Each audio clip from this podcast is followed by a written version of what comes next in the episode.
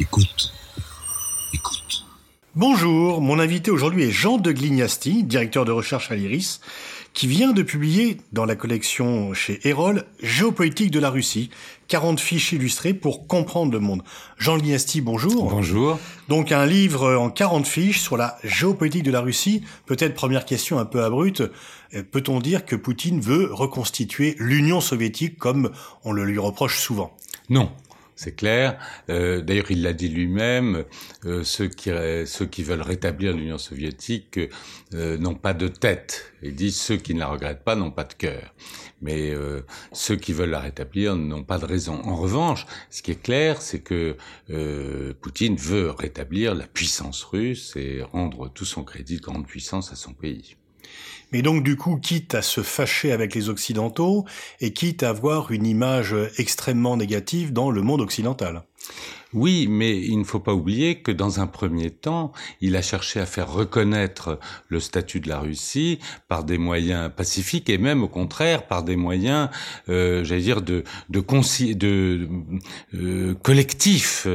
Par euh, la reconnaissance du monde occidental, euh, par euh, de bonnes relations avec les États-Unis, avec l'Europe occidentale. Donc il a cherché à retrouver dans un premier temps son statut de grande puissance en misant sur ce qu'il est convenu d'appeler l'Occident. Et c'est dans un deuxième temps, à partir en gros de du début des années 2000, à partir de l'affaire euh, du Kosovo, c'est-à-dire du bombardement de, de, la Serbie sans euh, autorisation du Conseil de sécurité. Mais il n'était pas au pouvoir à l'époque, en 99. Non, mais euh, il y a eu un... En, 99, il était au pouvoir un an après, et hmm. il a fortement ressenti la chose. Il y a deux éléments qui ont déclenché ce changement d'optique. Nous n'avons pu nous faire reconnaître le statut de grande puissance par de façon amicale, nous allons le faire un peu en force. Hein.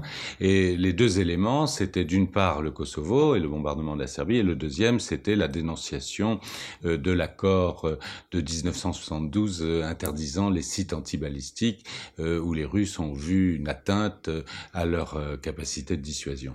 Le traité SALT I qui avait été signé entre Nixon et Brejnev et donc qui avait été effectivement un des rares traités d'armes contrôle dénoncés et il y a que deux traités d'armes contrôle qui ont été dénoncés, le TNP par la Corée du Nord et ce traité SALT I par les États-Unis. Exactement. Mais donc euh, même si effectivement il y a cela aujourd'hui, l'image que l'on a de Poutine, c'est celui d'un homme autoritaire qui muselle l'opinion, qui contrôle la presse, la justice sur le plan intérieur donc qui restreint les libertés.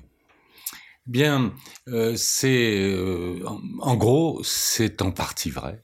C'est en partie vrai parce que euh, ce resserrement euh, accompagne en quelque sorte la montée des tensions internationales, comme dans beaucoup de cas d'ailleurs dans le monde. Et donc euh, euh la période de, de, de, relative libéralisme, de relatif libéralisme qui a été celle de Medvedev, s'est terminée euh, par la crise libyenne, par la crise, crise syrienne, par les manifestations.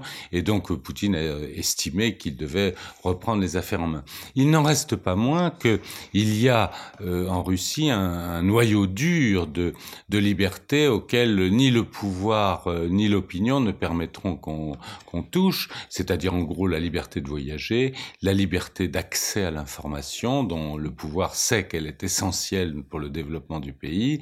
Et, et donc euh, il y a, les Russes n'ont pas un niveau d'exigence que nous aurions nous-mêmes, et donc il y a dans, euh, dans ce pays un noyau dur qui est satisfaisant pour un noyau dur de liberté, j'entends, relative, qui est satisfaisant pour la Est-ce que Navalny, l'opposant numéro un de Poutine, euh, qui a maille à partir avec lui, qui est régulièrement emprisonné, a un véritable impact dans l'opinion russe ou est-ce que son impact est plus grand en dehors de la Russie que dans la Russie?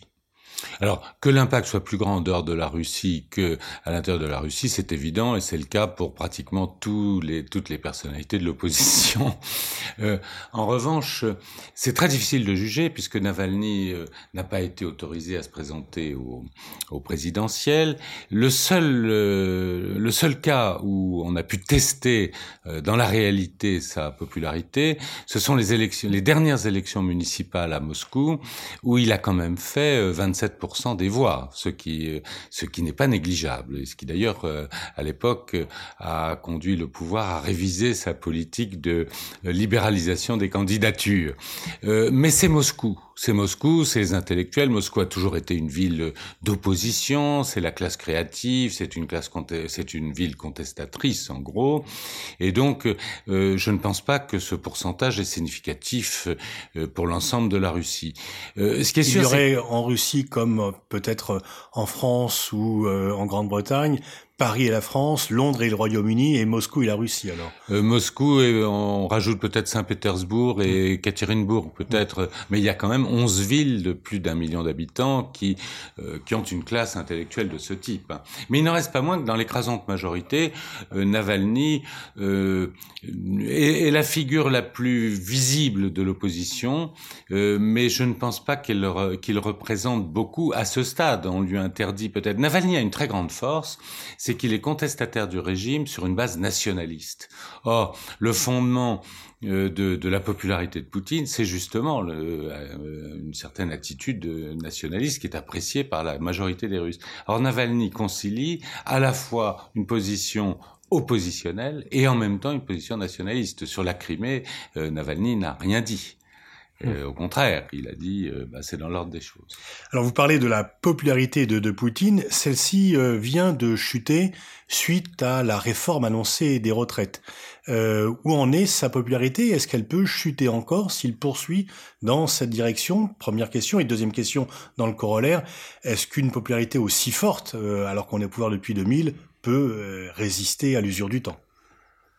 Alors, sur, sur la première question, il faudrait you, il faudrait remarquer qu'en fait, euh, Poutine avait atteint des niveaux de popularité de, aussi faibles, c'est-à-dire entre 40 et 50 euh, en, euh, en 2011, au moment des grandes manifestations. Et donc, il a, euh, il fait attention à ça, bien sûr.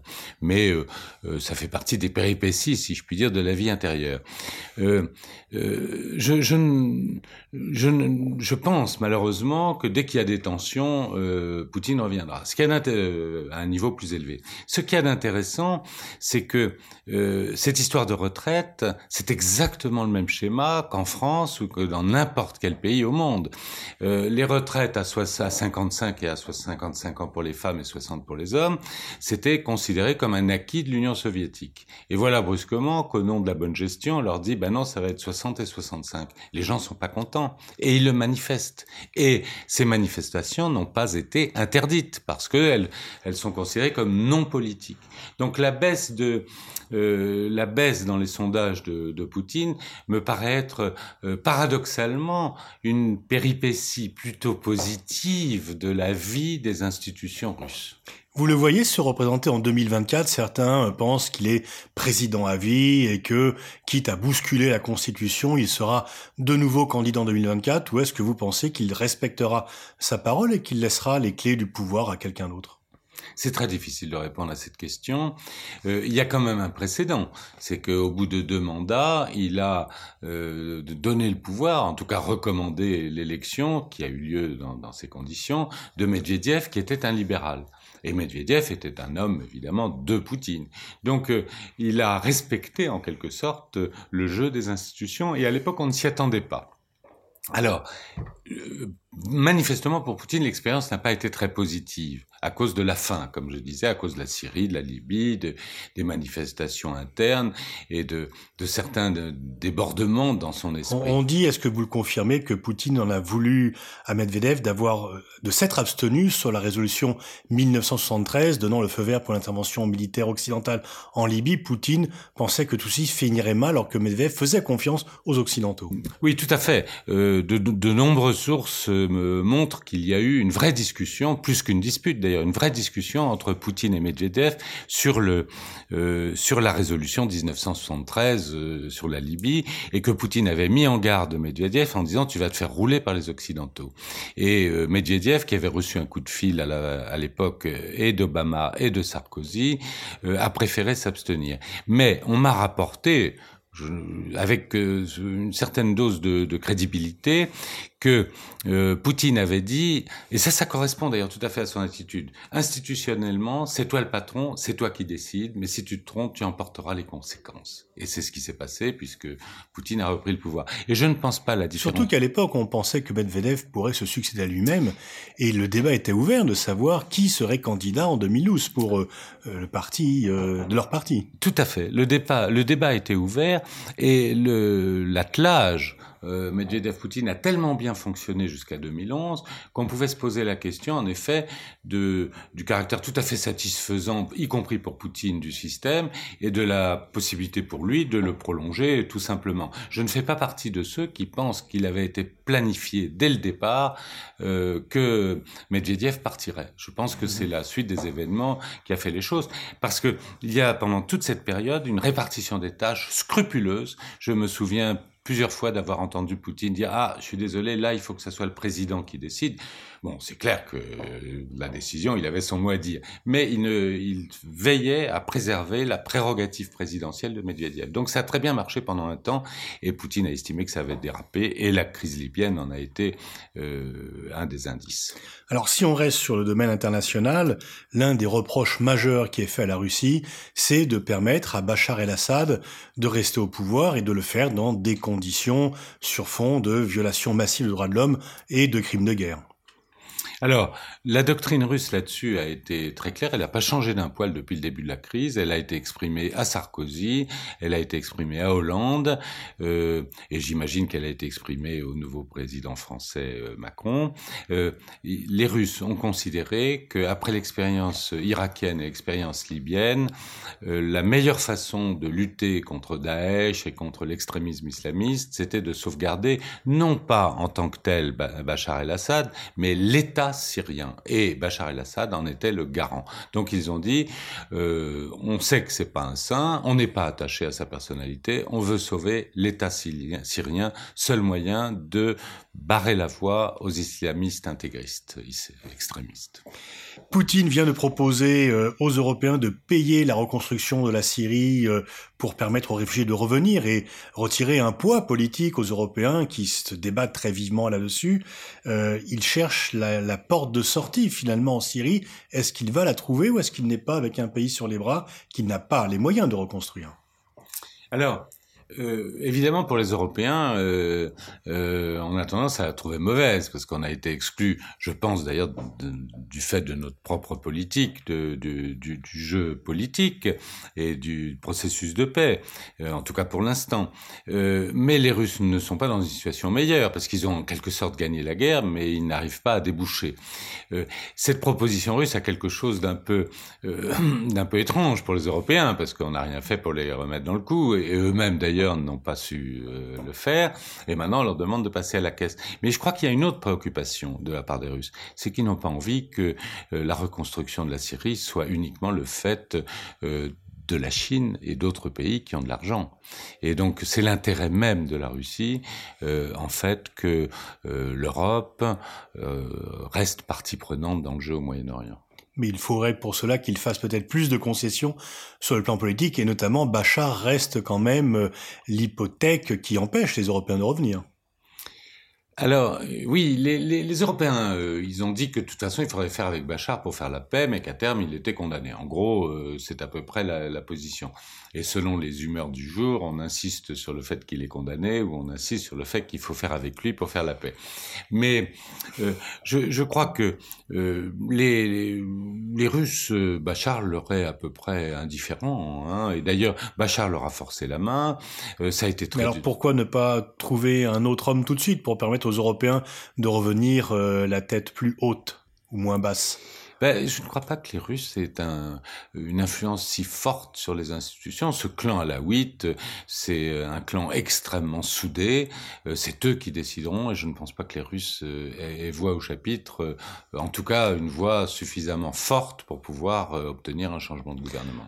Euh, vous parliez des relations avec la Chine. Euh, les, Russes, certains géostratèges américains reprochent, euh, non pas à Trump, mais disons qu'au au système américain de pousser les Russes dans les bras de la Chine. Mais ce rapprochement a néanmoins des limites entre la Russie et la Chine. Oui, il y a des limites. Je dirais pour l'instant, il y a des lignes rouges. Il y a des lignes rouges en Asie centrale, par exemple, où il y a une espèce de, modus vivendi. Euh, les questions de sécurité sont restées sous la haute main des, Russes et les Chinois ne remettent pas en cause euh, cela. Donc, euh, mais je vois les verrous sauter les uns après les autres, et, notamment les échanges de très haute technologie pour euh, la mise au point, soit d'appareils militaires, d'aviation militaire, là où les Russes sont forts, soit même d'aviation civile avec la mise en chantier d'un, en chantier, enfin à l'étude d'un avion qui serait concurrent des Airbus. Et puis quelque chose qui est moins noté dans, dans la presse, c'est la qualité, euh, l'extrême qualité euh, des relations entre Israël et la Russie. Ça, c'est quand même un tournant par rapport aux époques précédentes. Alors, je ne dirais pas que c'est un tournant parce que euh, l'alimentation progressive d'Israël par la population russe, qui a commencé dès les années 90, a fait que en permanence il y a eu un, courant euh, de, circulation de population entre la Russie et, Israël euh, qui a été considérable. Moi, j'étais très frappé quand j'étais à Moscou de voir le ministre des Affaires étrangères, Lieberman, qui était russe, qui parlait russe, qui s'exprimait à la télévision et qui était d'ailleurs un dur, hein, c'était un faucon dans le système euh, israélien, mais il était fourré à Moscou au moins une fois par mois. Donc il y a euh, une certaine... Euh, la, la communauté russe en Israël a toujours été un pont.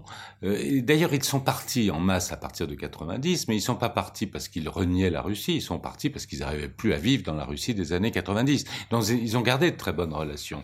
Et donc, la Russie a effectivement une carte à jouer. Alors, ce qui s'est passé avec l'avion qui a euh, où les Russes, en tout cas la presse russe, a mis en cause euh, Israël, euh, la responsabilité d'Israël dans la destruction en vol d'un avion qui a coûté la vie à une vingtaine de, un peu moins de, de Russes.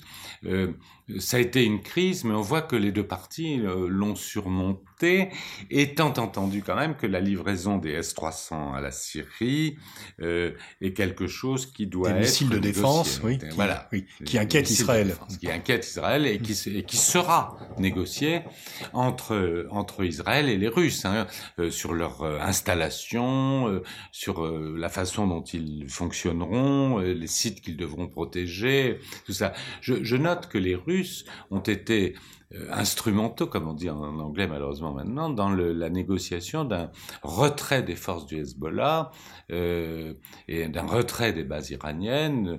Euh, je ne me souviens plus exactement de la, de, de, la distance, mais en tout cas, on les a éloignés de la frontière euh, syro-israélienne. Et là, les Russes ont joué un rôle là-dedans, ce qui est un élément quand même de sécurisation d'Israël. En fait, les Russes n'accepteront jamais que le Hezbollah ou l'Iran attaquent Israël. Et est-ce que l'on peut dire que les Russes sont aujourd'hui une meilleure protection euh, dans cette région que les Américains? Je ne dirais pas ça, mais en tout cas, c'est un élément de la sécurité d'Israël, incontestablement. Et mm. les Israéliens le savent. Et d'ailleurs, après la mise en cause d'Israël dans l'explosion de l'avion en vol, euh, on a senti qu'Israël faisait des efforts pour désamorcer la crise. Passons au dossier ukrainien.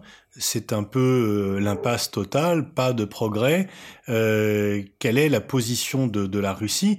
Est-ce que euh, on peut envisager un jour euh, que les demandes occidentales de restitution de la Crimée puissent survenir alors je crois que la Crimée, euh, c'est quelque chose à mettre entre parenthèses.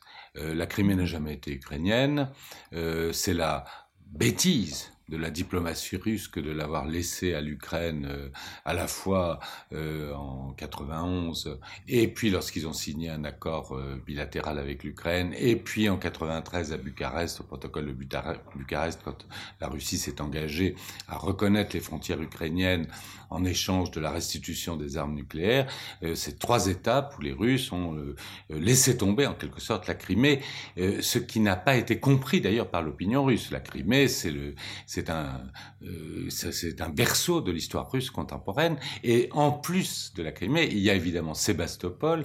Et Sébastopol, pour les Russes, c'est comme l'Alsace et la Lorraine. Hein. Pratiquement, quand on voit la littérature qui commence avec Tolstoï, récit de Sébastopol, les films, la guerre contre les Français en 56, en 1900, ensuite la guerre contre les Allemands, euh, la Première Guerre mondiale, le siège de Sébastopol par les nazis en, en 42, c'est une saga Sébastopol, c'est l'Alsace et la Lorraine ça, il n'est pas question pour les Russes de la rendre. Donc je pense que dans leur sagesse, les Français et les Allemands ont mis euh, au moment de l'accord de Minsk euh, la question de la Crimée de côté.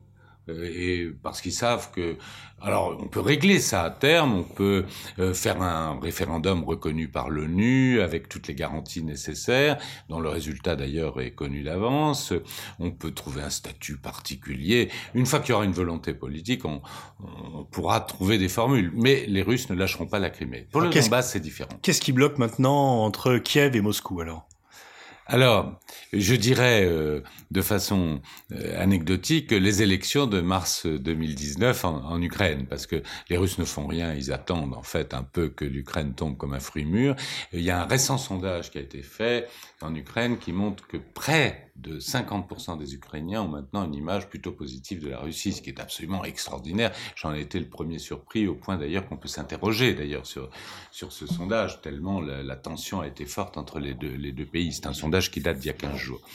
Donc, euh, mais euh, donc jusqu'à ce stade, les, Russes n'ont honnêtement pas fait grand-chose pour euh, réaliser les accords de Minsk. Hein. Euh, je ne dirais pas que les Ukrainiens n'ont pas été pires en quelque sorte, puisqu'ils n'ont aucun intérêt dans ces accords de Minsk. Ils considèrent avoir été extorqués à la faiblesse ukrainienne sur le terrain. Donc eux, ils ont des raisons sérieuses de, de s'opposer, sans le dire, aux accords de Minsk. En revanche, les Russes, c'est pas très compréhensible. Ils auraient peut-être pu faire plus d'efforts parce que les accords de Minsk sont manifestement, en tout cas tiennent compte manifestement des principaux euh, intérêts russes. Est-ce que la, menace euh, ou la puissance russe n'est pas surévaluée euh, par l'OTAN et les Occidentaux? Oui, alors il est évident que la menace russe est surévaluée, que c'est un effet des propagandes respectives. D'ailleurs, ch chacun joue son rôle là-dedans. Les Russes eux-mêmes, de temps en temps, veulent montrer qu'ils sont plus forts qu'ils ne le sont, à titre dissuasif. Euh, les Américains euh, veulent montrer que les Russes sont un vrai danger pour terroriser l'Europe. Enfin, on est dans un jeu de posture. Quand on regarde euh, sur le fond, eh bien, on voit que le budget militaire russe représente un onzième du budget américain et que la seule augmentation du budget américain en, en 2018 est, l'équivalent, est supérieure même au total du budget euh, militaire russe, et que le budget militaire russe est largement inférieur au budget franco euh, franco-allemand, enfin France-Allemagne euh, réunis. Donc il y a un effet de, il y a un effet de, de, de propagande, hein, c'est, c'est évident, auquel d'ailleurs les uns et les autres se prêtent. Dans un même temps, d'ailleurs, on voit très bien les, les occidentaux dire qu'est-ce que c'est que ce pays dont le PIB est inférieur à celui de l'Italie, etc.